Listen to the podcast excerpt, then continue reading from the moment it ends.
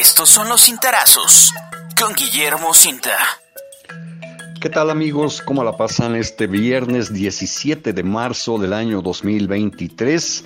Deseo muy fervientemente que excelente, que les haya ido muy bien y a continuación voy a leer para ustedes los cintarazos correspondientes a este día que he titulado Candidatos a Tributos.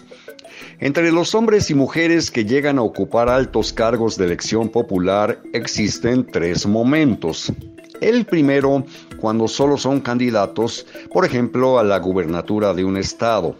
El segundo, si es que triunfan durante los comicios respectivos, ya se trata del mandatario electo.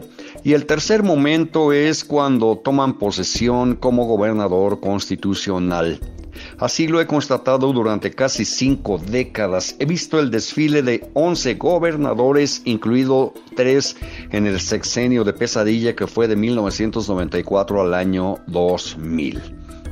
Durante las campañas preelectorales suele suponerse entre quienes integran los equipos de los contendientes que su candidato es el único, el único que posee fortalezas, lo cual siempre ha sido un error. ¿Por qué?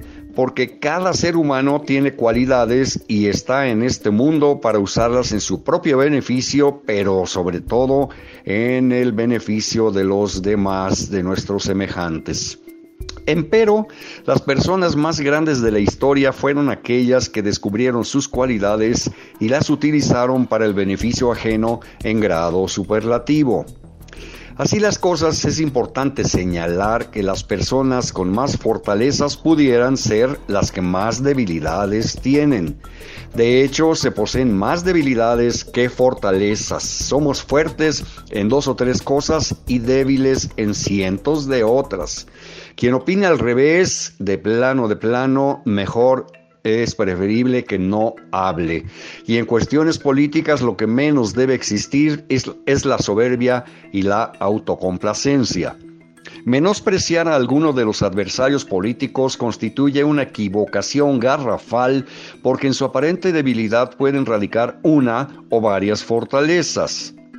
¿Quién es, pues, el gobernante político y servidor público idóneo? Podríamos definir el gobernante perfecto como el imaginario social que, de acuerdo con la opinión de los ciudadanos, representa la personalidad política perfecta.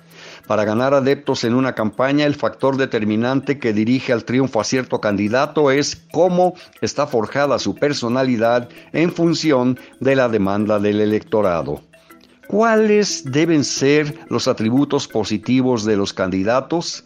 En un apretado resumen mencionaré mm, buen sentido del humor, capacidad para delegar, para hablar en público y para responder preguntas difíciles, buenas relaciones con la prensa, orientación hacia el trabajo duro, físicamente en buena forma, capacidad para el estudio rápido y habilidad para hacer sentir cómoda a la gente, tener tener, por supuesto, inclusión, una gran capacidad de eh, reconciliación y de unificación de esfuerzos.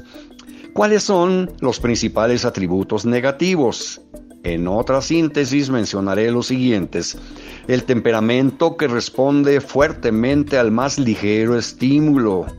Dificultad para delegar. Ser reservado y abrupto dificultad para enfocar problemas y situaciones, voz monótona, dificultad para escuchar, problemas de adicciones, tendencia a pontificar, es decir, exponer opiniones o ideas como dogmas con alarde y suficiencia, belicosidad y dificultad para confiar en los demás. Y Señoras y señores, ahí vienen de nuevo, ahí vienen de nuevo rumbo a la madre de todas las elecciones a realizarse el domingo 2 de junio del año 2024. Señoras y señores, les deseo a todos ustedes que sigan pasando un magnífico viernes y desde luego que tengan un sensacional fin de semana. El lunes nos volvemos a escuchar por aquí, por este mismo medio. Puedes consultar esta columna y más contenido en www.guillermocinta.com.